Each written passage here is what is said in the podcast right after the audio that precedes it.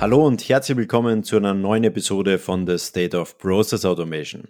Mein Name ist Christoph Bacher und es freut mich, dass du auch heute wieder mit dabei bist.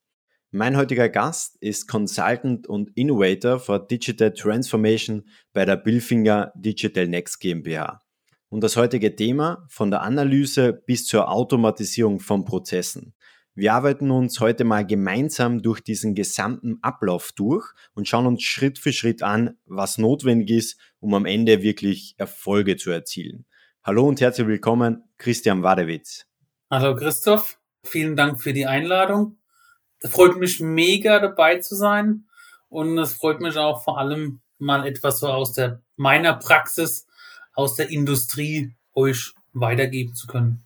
Bevor wir in das heutige Gespräch starten und du das erste Mal hier mit dabei bist oder bereits viele Learnings aus den letzten Gesprächen mitnehmen konntest, dann habe ich eine kleine Bitte an dich. Nimm dir eine Sekunde Zeit und klicke auf den Folgen-Button, denn so gehst du sicher, dass du auch zukünftig keine weitere Folge verpassen wirst. Und es würde mir extrem viel bedeuten, wenn du diese Folge oder den Podcast mit einer Kollegin oder einem Kollegen teilst. Denn so sorgst du dafür, dass noch mehr Personen von diesem Wissen profitieren und wir weiterhin viele spannende Formate für dich auf die Beine stellen können. Und nun zum heutigen Gespräch. Christian, es freut mich auf jeden Fall, dass du dir da ein paar Minuten Zeit genommen hast. Ich habe jetzt in einen Satz kurz vorgestellt. Deswegen stelle ich gerne nochmal selbst vor, dass du kurz schilderst, was steckt da genau dahinter. Ich habe gesagt, Consultant und Innovator for Digital Transformation. Langer Name. Ich weiß, da steckt auch viel dahinter. Deswegen hol uns da gerne mal ab. Sehr gerne. Deswegen haben wir ja auch genügend Zeit mitgebracht. Hintergrund zu mir ist, ich arbeite seit über 24 Jahren im Bereich der Prozessindustrie, chemische Industrie genauer gesagt habe ursprünglich auch mal eine solide Ausbildung gemacht, Messsteuerregelungselektroniker mit speicherprogrammierbaren Steuerung, Automatisierungstechnik, also Sensorik, was man so in Produktionsanlagen kennt. Hab auch ganz ehrlich elf Jahre im Schichtdienst gearbeitet, auch als Produktionsmitarbeiter. Also kennt das Ganze von der Pike auf, habe auch oft genug im Blaumann in der Säure gestanden, alles erlebt. Hab auch währenddessen nochmal eine Ausbildung gemacht zum Chemikanten, auch nochmal eine Weiterbildung zum Industriemeister Chemie, habe dann im Bereich von TBM, also Total Productive Maintenance, gearbeitet, also Lean Management nach dem Säulenmodell, passend für die Chemieindustrie, für OEE-Steigerung. Auch nochmal studiert Wirtschaftspsychologie und Betriebswirtschaftslehre mit Schwerpunkt Change Management und dann noch ein Masterstudium in digitalem Industriemanagement, auch mit Schwerpunkt Digitalisierung und ganz bewusst auch immer in dem Kontext zur Prozessindustrie so viel zu mir. Also ich komme wirklich so von der Basis unten und habe viele interessante Inhalte von Digitalisierung kennengelernt, die jetzt quasi diese Industrie treffen, den Mensch, die Technik. Und genau dort befinde ich mich. Ich nenne mich immer gern als Dolmetscher, der dann quasi so, was passiert Neues außerhalb und äh, inwiefern trifft es auf uns Mitarbeiter zu. Und da dolmetsche ich halt gerne. Bevor wir diesen Ablauf mal durchgehen, lass uns da gleich mal bei deiner Perspektive auf deine Industrie anfangen.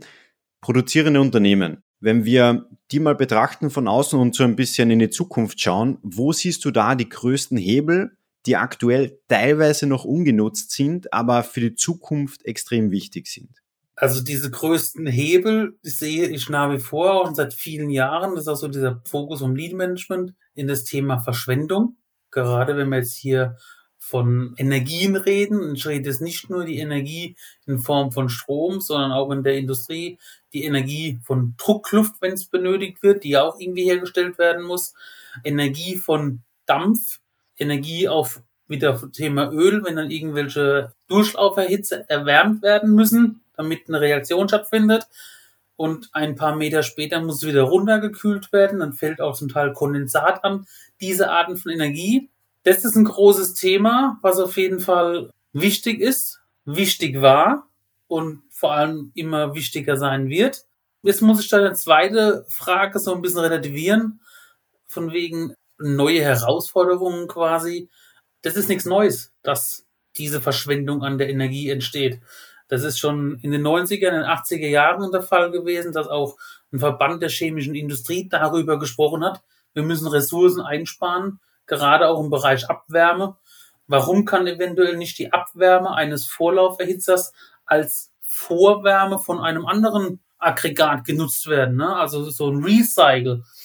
Das sind Gedanken, die gab es auch schon in den 80er, 90er Jahre, aber bis heute hat es noch nicht wirklich Umsetzung erlangt. Das heißt, meines Erachtens, und das ist Wissen persönlich, man hört immer viel über es sollte, wir müssten, hätten wir doch. Die Ideen sind schon alle seit 20 Jahren da. Und warum wurden diese Ideen nicht umgesetzt? Das ist eine sehr gute Frage, die ich das so genau nicht beantworten kann. Ich behaupte, es liegt auch an dem Thema des Dolmetschens, was ich ausgangs gesagt habe. Wenn du Mitarbeiter in der Produktion hast und dann kommt eine externe Person, ein Berater oder einer, der auch in dem Unternehmen ist, der aber den Prozess dort nie kennt, dann fühle ich mich als Produktionsmitarbeiter in meinem Territorium angegriffen und dann kann der erzählen, was er möchte, ist, ich nehme es aber nicht für bare Münze. Und ich glaube, das ist der größte Grund oder das größte Hindernis, dass halt der Widerstand von der Belegschaft so enorm groß ist, weswegen gute Worte und Ideen einfach nicht fruchten. Also ich glaube, da hat es wirklich was mit dem ja, Thema Transformation, Sensibilisierung zu tun, weswegen das so wichtig ist. Mhm. Und ich habe die Folge eingeleitet, dass wir diesen Weg mal durchgehen von der Analyse bis zur Automatisierung von Prozessen. Und deswegen würde ich gerne mit dir ganz am Anfang mal beginnen. Sprich, wie gehst du bei der Analyse von Prozessen aktuell vor? Wie es viele Leute bestimmt auch schon in den schönen Hochglanzprospekten gesehen haben. Es gibt dann ab und zu mal so schöne Bilder, dass man auf dem Bild ist ein Wärmetauscher, eine große Kolonne von einer großen Raffinerie, Chemieindustrie. Und dann auf den Prospekten ist dann oben drüber ab und zu mal so ein Strich, der so ein bisschen signalisiert, wir reden hier von Vernetzung, Digitalisierung. Ne, man kennt so manche Bilder, ne? das ist immer so Baueffekt. Aber was verbirgt sich jetzt dahinter? Und jetzt da, um tiefer einzusteigen, es gibt im Bereich Digitalisierung ganz, ganz viele Inhalte. Und meine Devise ist dann zum Beispiel auch, was ist der Treiber von so einer Transformation? Ist es die Technik? Nur weil es die Technik gibt, heißt es nicht, dass die auch fruchtet und dass die auch nachhaltig ist, sondern der Treiber ist definitiv meines Erachtens der größtmögliche Kundennutzen. Und genau da steigen wir ein und sagen, der Weg für eine Transformation, um auch digitale Inhalte in der Industrie anwenden zu können, ist erstmal den Status quo des Unternehmens zu analysieren. Wie gehe ich dabei vor? Ganz grob salopp, das, was ich gerade gesagt habe mit der Analyse, das ist ein Design-Thinking-Prozess. Also bevor wir hier in Lösungen denken, erstmal richtige große Analyse, das heißt die Energie, die ich da mitnehme, um Prozesse zu verstehen, das habe ich nur bei der Implementierung später, habe ich schon die Implementierung einfacher gemacht. Ich nutze dafür als erstes Tool den sogenannten Kynefin Framework. Kynefin von David Snowden. Ich verlinke es auch gern später nochmal in die Kommentare rein. Ist ein Framework, den habe ich kennengelernt. Den finde ich absolut gelungen. Das ist ein veranschauliches Bild, wo man einfach auch der Belegschaft, den Mitarbeitern ob das jetzt Leute im Labor sind oder ob das Mitarbeiter im Customer Service oder in der Produktion sind. Es dient der Sensibilisierung. Was bedeutet es eigentlich, mit Daten zu arbeiten und warum benötigen wir das? Und in diesem Künefin Framework gibt es quasi vier Ecken, vier Kategorien. Und wir sagen einmal, der erste, wir bewegen uns in einem ganz einfachen Umfeld. Da haben wir ganz einfache Ursache-Wirkungszusammenhänge die jeder sieht und jeder weiß genau, wenn A passiert, gibt es genau eine Lösung, die ich da anwende. Also wir erkennen eine Abweichung, wir beurteilen das schnell und wir reagieren. Das ist so das Erste. Das Zweite, was wir haben, ist der Bereich des komplizierten Raums. Das heißt, das sind einfache Ursache-Wirkungszusammenhänge, gar nicht mehr so leicht zu sehen. Und ich als Produktionsmitarbeiter, ich erkenne eine Abweichung Analysieren kann ich aber nicht, weil mir da vielleicht Expertenwissen fehlt. Also beauftrage ich einen Experten, Verfahrenstechnik, Prozesslertechnik, wie auch immer, der mir eine Hilfestellung gibt und darauf kann ich dann quasi eine Lösung entwickeln oder er entwickelt die und ich handle nach der Lösung. Es sind jetzt die zwei Punkte, einfach und kompliziert. Da ist aber noch etwas, was man im Auge wahrnehmen kann. Entweder ich selbst oder ich hole einen Experten zu Rate. Jetzt kommen wir aber, und das ist das Thema, immer mehr Daten, Daten. Jeder redet von, wir erheben Daten, neue Arten von Sensortechnologien gibt es. Jetzt gibt es so viele Daten, dass ich quasi Sprichwort vor lauter Bäumen den Wald nicht sehe. Also wir sind in einem riesen komplexen Umfeld. Jetzt ist die Frage, wie orientiere ich mich da? Woher weiß ich jetzt in dem großen Datenmeer, was muss ich eigentlich machen? Oder wo gibt es da einen Zusammenhang? Das kann ich nicht mehr so einfach analysieren. Und da sind wir halt im Bereich, dass wir mit diesen Daten probieren, wir erkennen Muster und dann können wir reagieren. Kurzes Beispiel dazu, aber da wollte ich nachher nochmal tiefer eingehen, ist das Thema Data Mining. Wir können aus verfahrenstechnischen Anlagen, gibt es ja sogenannte Trends, ne, wo man dann so ein Diagramm hat, man sieht eine Temperatur, einen Druck, einen Durchschluss, einen pH-Wert, whatever. Alle physikalischen Größen, die wir dort haben. Und diese physikalischen Größen, die können wir quasi als Date oder als Datenquelle zu einer Bearbeitung benutzen. Dann liegen uns diese verschiedenen physikalischen Größen vor, zu jeder Sekunde quasi ein Datenwert. Und dann können wir gemeinsam mit dem Data Science Kollegen und aber auch mit dem Mitarbeiter vor Ort, und das ist ganz wichtig, vor Ort, weil der kennt ja keine seine Prozesse, dann können wir Hypothesen erstellen.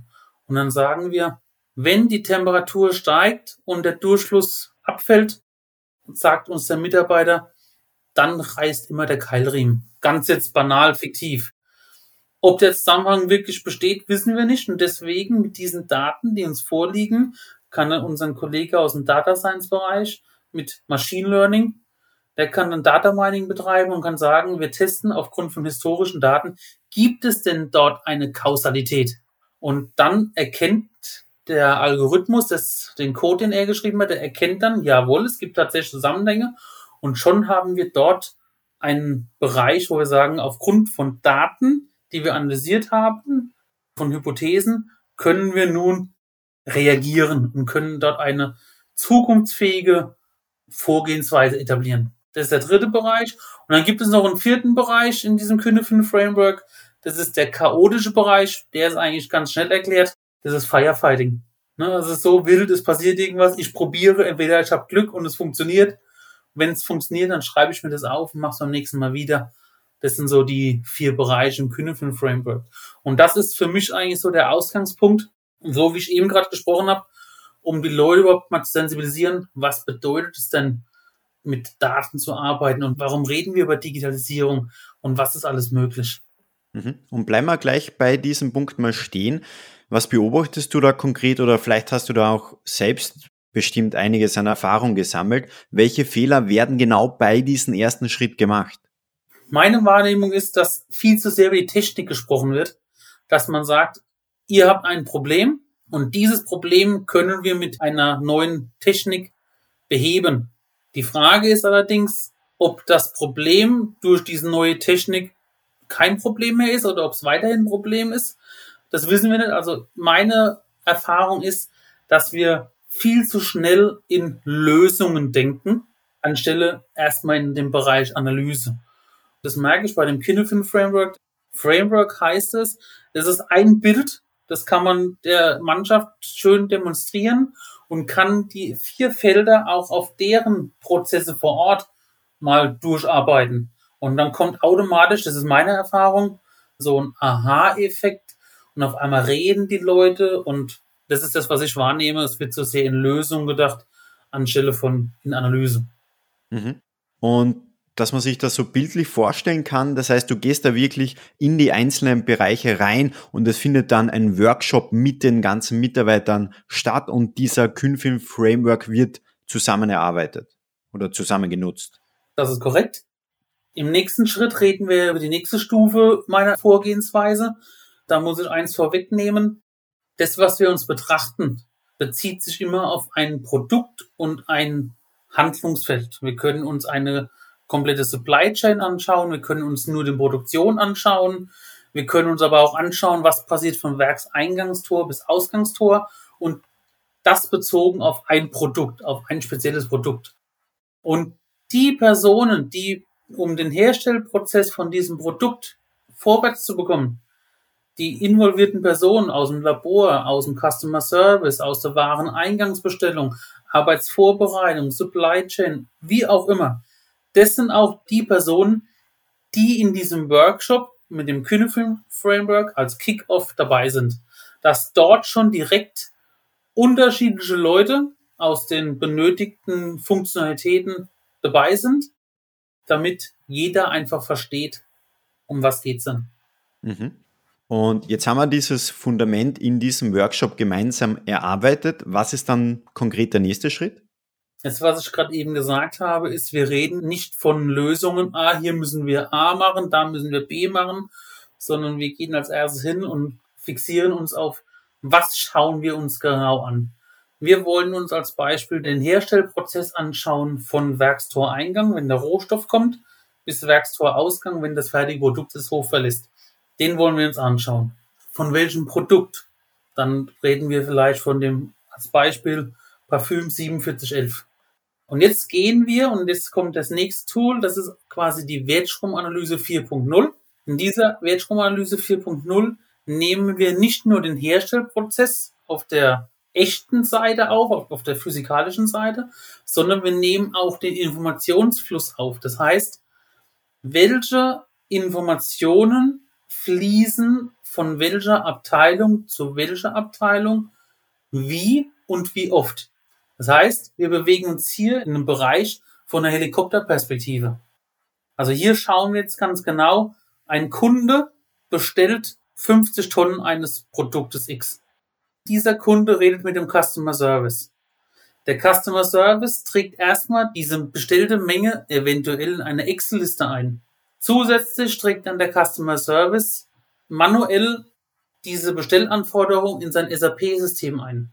Automatisch wird im SAP-System oder im ERP-System genau gesagt, schaut dann quasi die Warenbewegung, also der Bereich, der quasi für die Beschaffung zuständig ist, die dann aus dem ERP-System erkennt, okay, für diese bestellte Menge an Produkt brauche ich so viel Einsatzstoffe.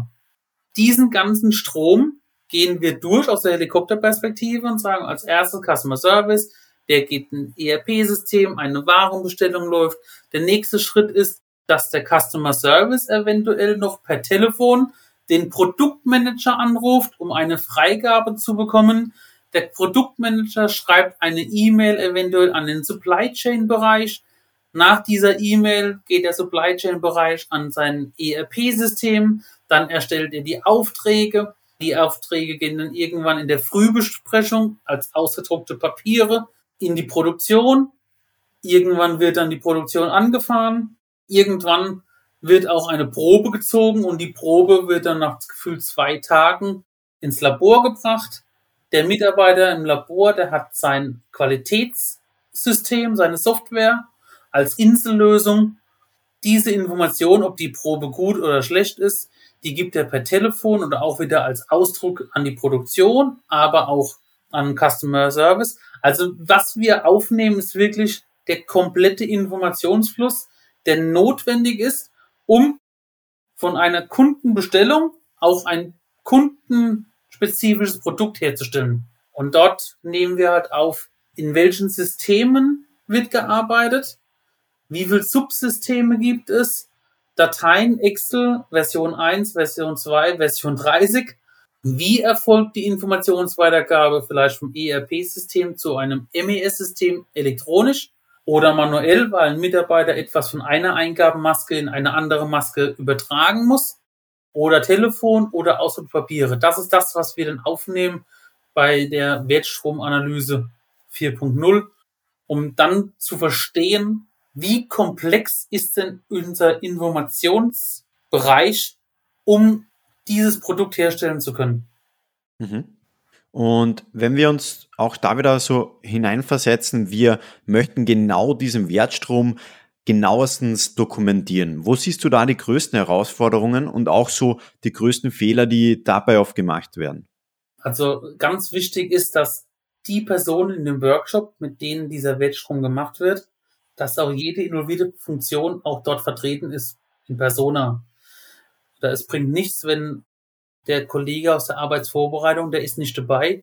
aber sein Schichtkollege macht es, weil er das nur von Hören sagen kennt. Das heißt, Halbwahrheiten können wir da nicht gebrauchen. Wir brauchen dort die nackte Wahrheit. Und deswegen, wir brauchen alle Funktionen, die in diesem Herstellprozess involviert sind, zur Aufnahme. Mhm. Und jetzt haben wir das alles genau dokumentiert. Wie identifizierst du dann, wo Potenziale sind, um diese im nächsten Schritt dann zu verbessern? Bis wir das so richtig dokumentiert haben, kann auch mal ein ganzer Tag vergehen. Weil meine Erfahrung ist, dass bei dieser Aufnahme, dass für diese Wettstromaufnahme die Kollegen erstmalig zusammen in einem Raum sitzen und reden über die Funktionsweise der Informationen. Und da kommen auf einmal so die Aha-Effekte. Warum macht ihr das so? Das geht doch so ganz einfach. Jetzt verstehe ich, warum ihr das immer per Papier ausdruckt. Das brauchen wir doch gar nicht. Da kommen so viele Fragen auf, dass das wirklich einen ganzen Tag benötigt und dass das Ergebnis super ist. Was wir dann nach dieser Aufnahme sehen für den nächsten Schritt ist, nach dieser Helikopteraufnahme sehen wir als Beispiel, im Bereich vom Customer Service, wo der Wertstrom gelaufen ist, sehen wir die meisten Informationsflüsse. Da sehen wir die meisten Bearbeitungsstufen, sage ich mal, auf den ersten Blick. Ein Kundenservice per E-Mail, ein Kunde ruft noch an. Der Mitarbeiter im Customer Service pflegt es in seinem ERP-System. Er muss eine Excel-Liste pflegen. Dann noch eine extra Excel-Liste für den Produktmanager. Also man sieht, wie komplex es allein nur dort ist. Und Jetzt sieht man auf dem ganzen Bild, Customer Service ist sehr komplex, andere sind vielleicht nicht so. Dann lohnt es sich doch jetzt mal einen tieferen, genaueren Blick beim Customer Service Bereich in seine Funktion, Vorgehensweise zu legen. Was wir dann machen, dann gehen wir in den Bereich des Customer Service, nur in den Bereich, ohne die anderen Kollegen, ihren Funktionen. Wir machen dann dort einmal eine Swim Lane Analyse. Das sind bisher ganz klassische Lean Management Tools, was ich erklärt habe. Und dort ist der nächste Schritt, dass wir in der Abteilung des Customer Service eine Swimlane-Aufnahme erstellen. Mhm. Beschreib gerne, wie geht der da genau vor? Also bei der Swimlane-Analyse, da haben wir dann quasi drei Bereiche. Das eine ist, in diesem Informationsfluss, der dort entsteht, gibt es ja als Beispiel der Customer Service Auftragsannahme. Vielleicht gibt es einen Customer Service Auftragsabwicklung. Dann gibt es nochmal den Bereich Produktmanager. Dann gibt es nochmal einen Bereich EHSQ, also Umweltsicherheit, Gesundheitsbereich. Kann gut möglich sein, dass es mehrere Bereiche sind. Das ist das Erste, was ich erstmal aufnehme. Welche Bereiche innerhalb des Customer Service sind denn da notwendig? Das nächste ist, wie funktioniert jetzt der Informationsfluss? Das heißt, Customer Service Annahme, bei dem startet das Ganze quasi. Und seine Funktion, das mache ich in solchen sogenannten Aktivitätsboxen, die so hinzeichne, so Vierecke, wo ich auch reinschreibe, was genau er denn dort macht. Auch mit einer Zeitangabe. Nach dieser Aktivitätsbox, wenn ich es gemalt habe, dann geht der Strich dann zum Beispiel, jetzt geht's an den Produktverantwortlichen. An den Produktverantwortlichen auch eine Aktivitätsbox. Und dann steht drin, dass er erstmal das prüft, nach den Forecast-Bestellungen für dieses eine Produkt eventuell. Und darauf entscheidet er wiederum in so einer sogenannten Diamantübersicht, wird der Auftrag freigegeben, dann geht der den linken Weg oder wird der Auftrag abgelehnt. Dann geht es vielleicht wieder zurück zum Customer Service. Das heißt, mit dieser Swimlane sehen wir, um einfach nur diesen Kundenauftrag anzunehmen, wo landet denn der Informationsfluss und wie lange wird irgendwo benötigt? Wie lange liegt es vielleicht auch auf dem Tisch bei irgendeiner Bearbeiterin, bis der überhaupt erstmal freigegeben ist im besten Fall und im ERP-System steht? Das ist so diese Aufnahme, die wir machen und das ist so diese Swimlane-Analyse. Daran sehen wir auch schon mal visuell, wie komplex und wie viele Bereiche alleine beim Customer Service involviert sind. Mhm. Und jetzt habt ihr diese Customer Service Abteilung oder diesen Bereich, diesen Wertstrom mal detailliert dargestellt. Was ist dann genau der nächste Bereich? Also du hast jetzt gerade schon gesagt, dann seht ihr, wo geht vielleicht am meisten Zeit drauf, aber wie geht ihr dann als nächstes konkret vor? Wo identifiziert ihr wieder Potenziale? Wie bessert ihr es auch dann im nächsten Schritt eben aus? Meinst du jetzt innerhalb des Customer Service, nachdem wir dieses Swimlane gemacht haben? Genau. Wenn wir dann das verstanden haben, wie die in dem Customer Service arbeiten, dann habe ich das Glück, dass wir viele Kollegen haben in verschiedenen Bereichen, was Automatisierung betrifft, dass ich dort auch Kollegen mit hinzuziehe. Ich denen dann diese Swimlane nochmal erkläre, dass die nochmal ein Verständnis haben über den Ablauf dort. Und die Kollegen, die machen dann eine Analyse über Process Mining.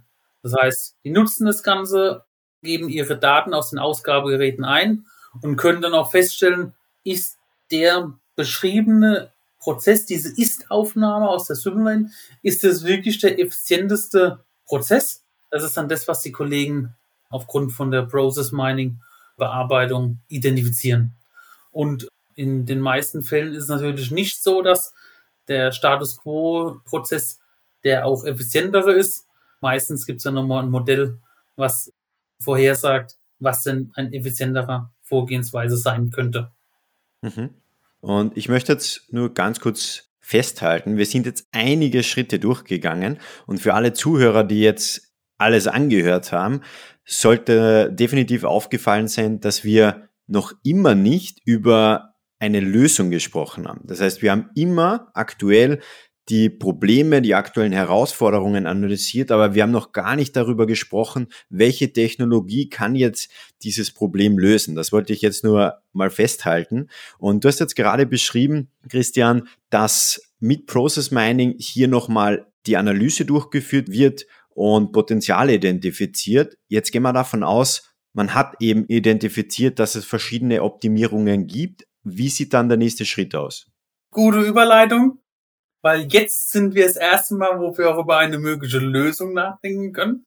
Auch wieder in dem Workshop mit den involvierten Personen aus dem Bereich des Customer Service können wir in einem Kurzworkshop erklären, was der effizientere Weg wäre. Da reden wir aber immer noch vom manuellen Prozess. Es wäre doch effizienter, wenn der Auftrag dann nicht bei der Auftragsbearbeitung liegt, sondern das kann eine dieselbe Person machen. So manuelle Themen. Das bereden wir mit denen und geben dann noch als Möglichkeit mit auf den Weg. Das Ganze können wir aber auch intelligent lösen, dass ihr nicht ständig diese wiederholende Tätigkeiten mehrmals am Tag zu tun habt.